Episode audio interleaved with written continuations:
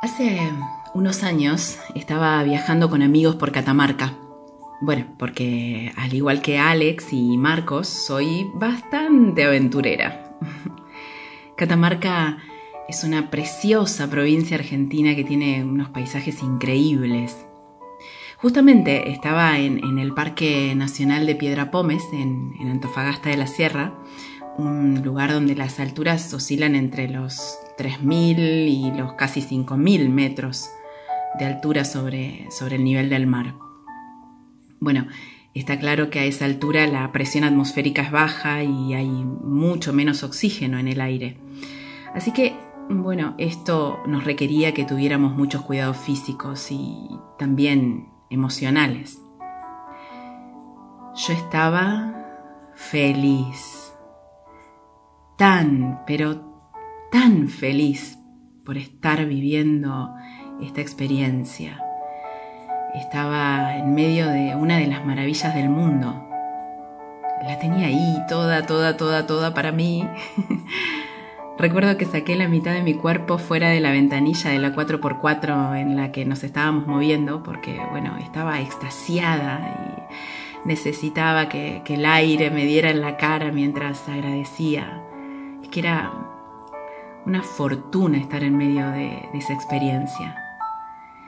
Mi emoción era inmensa, tan grande que empecé a llorar, desconsoladamente. ¿eh? Pero media hora más tarde mis compañeros de equipo me estaban bajando a toda velocidad con máscara de oxígeno hasta bueno, el pueblo más cercano, cosa que llevó más o menos dos horas por, por el tipo de camino porque mi presión arterial había subido a 200. Sí, lo que conocemos como 20 de máxima. ¿Se imaginan? Pero bueno, de, de ese modo conocí que el estrés tiene dos formas.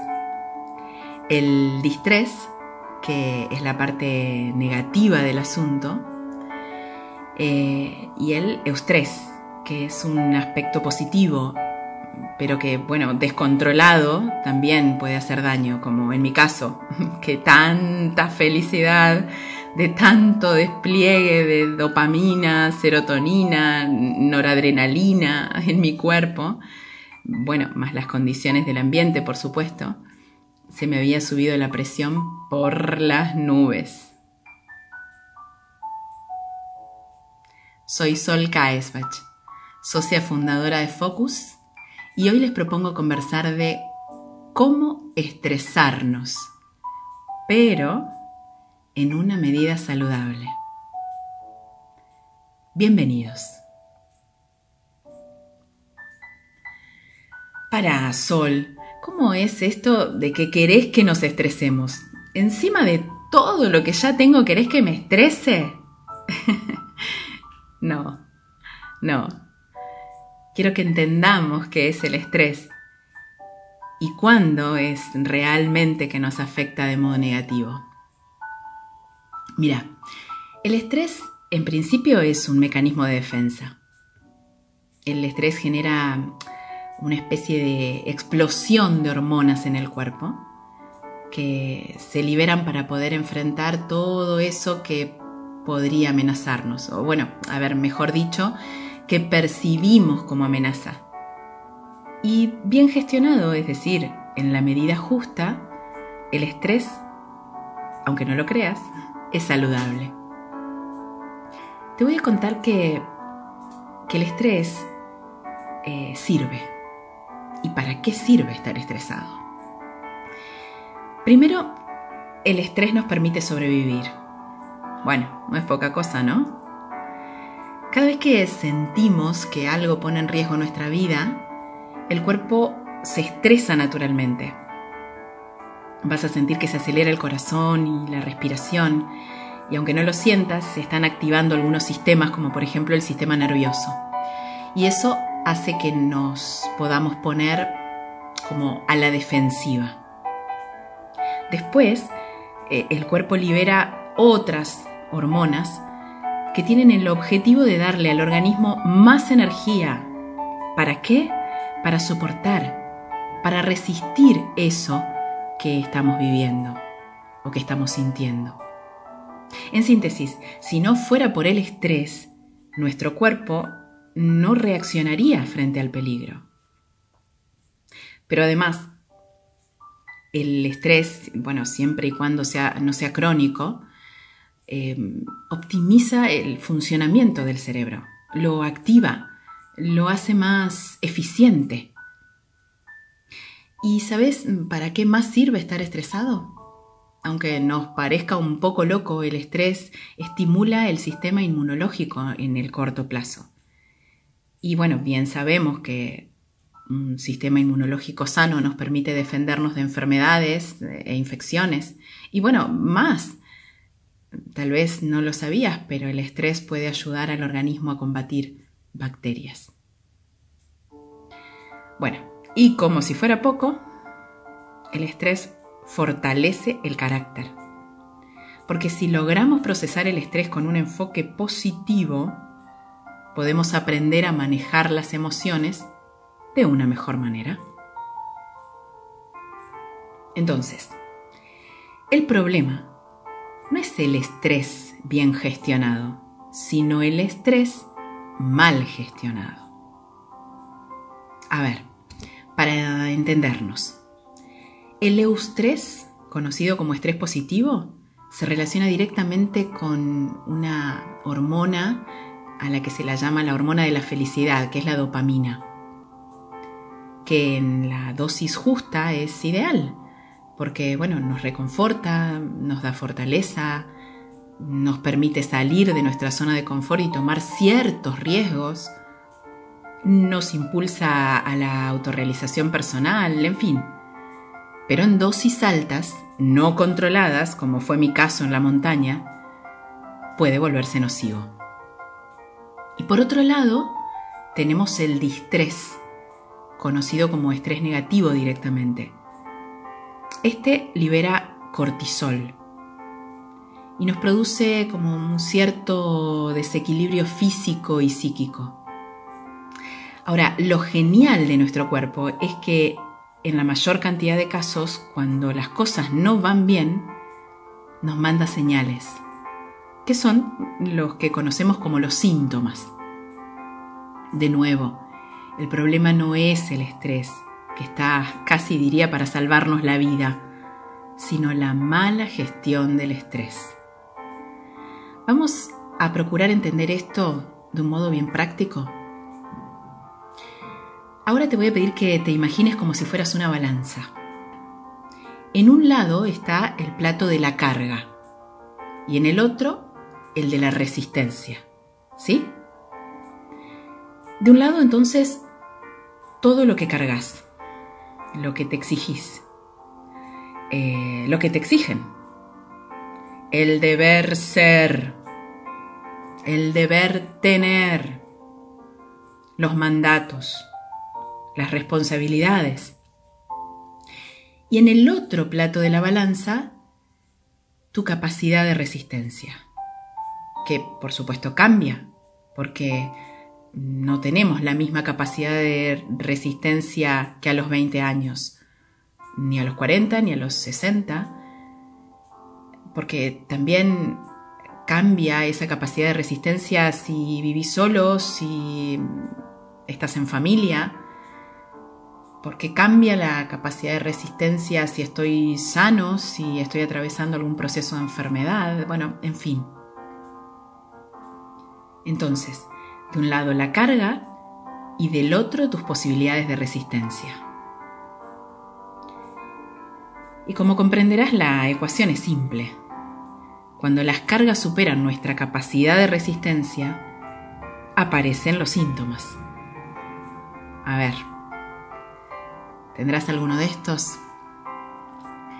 Dolor de cabeza, de panza, cansancio, contracturas, mal humor, irritabilidad. Ay, esa como falta de aire, insomnio, miedo, o tal vez conductas compulsivas como fumar o, comer más de lo que solías hacerlo. Es decir, se activó el estrés y el cuerpo comienza a mandarnos mensajes con estos síntomas. Si no los atiendo, si no les damos bolilla, y encima dejo que el fiel de la balanza se siga inclinando cada vez más hacia el lado de la carga, voy a estar en serios riesgos de tener problemas de salud. ¿Y entonces qué tengo que hacer? ¿Aplicar más resistencia en el otro plato de la balanza? ¿Resistir hasta morir? no. Cambiar algo empezar a vaciar el plato de la balanza que pesa, que duele, que se está volviendo insoportable. Y lo primero es ser honesta, honesto conmigo mismo y saber cuál es mi límite, cuál es mi verdadera resistencia actual. Y dejar en el plato de la carga solo aquello que puedo sobrellevar pero que puedo sobrellevar con calidad, con dignidad, con felicidad, con entereza, con Cambiar algo en mí. Aprender a soltar. Y soltar a veces implicará sacar efectivamente algo del plato de la balanza. Y bueno, para esto es fundamental tener claras nuestras prioridades, para descubrir qué no es tan importante como para que se quede ahí haciendo peso y qué sí. Y otras veces, ese soltar implicará dejarlo en el plato, pero con el peso justo, dándole el valor justo. A veces cargamos cosas, a veces cargamos pasado, a veces emociones, pensamientos, a veces cargamos personas miedos, a veces proyectos, frustraciones. ¿Y vos? ¿Qué cargas en ese plato de tu balanza? ¿Y qué podrías estar dejando? ¿Qué podrías estar descargando?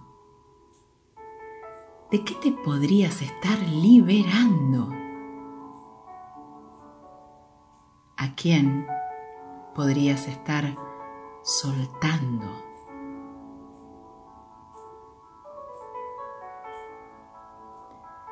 Te dejo pensando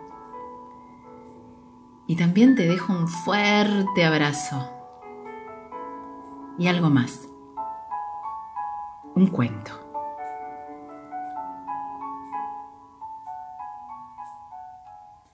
dos monjes zen iban cruzando un río. De repente se encontraron con una mujer muy joven y hermosísima, que también quería cruzar, pero tenía miedo. Así que uno de los monjes la subió sobre sus hombros y la llevó hasta la otra orilla. El otro monje estaba furioso. No dijo nada, ¿eh? pero hervía por dentro. Esto estaba prohibido. Un monje budista no debía tocar a una mujer, y este monje no solo la había tocado, sino que la había llevado sobre los hombros. Así recorrieron varias leguas.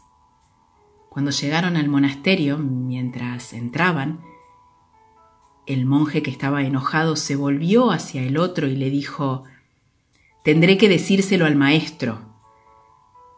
Tendré que informar acerca de esto. Está prohibido. ¿De qué estás hablando? ¿Qué está prohibido? le dijo el otro.